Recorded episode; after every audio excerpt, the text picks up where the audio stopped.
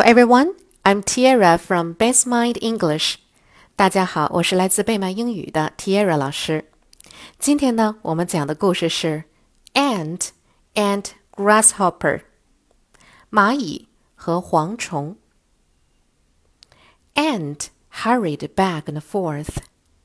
Each time he went, he carried another small piece of food back to his nest. I have to fill the nest. I have to fill the nest, he said to himself as he worked. Grasshopper watched. He thought Ant was silly. Come and relax with me, he called to Ant. Ant didn't stop working. Oh no, I can't. I must get more food for winter. I have to fill the nest.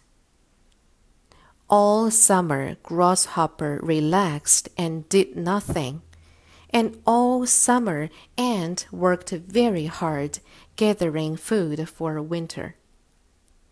When the leaves had fallen off the trees, a cold wind began to blow. Ant crawled safely into his warm nest, but Grasshopper had nowhere to go. In spring, when fresh green buds were on the trees, Ant came out of his nest. Where was Grasshopper? He was nowhere to be found. Word Hurried H U R R I E D Hurried Hurried means moved quickly.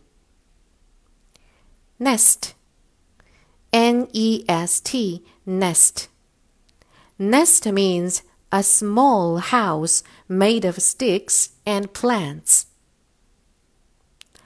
Buds B U D S buds. Buds means beginnings of flowers.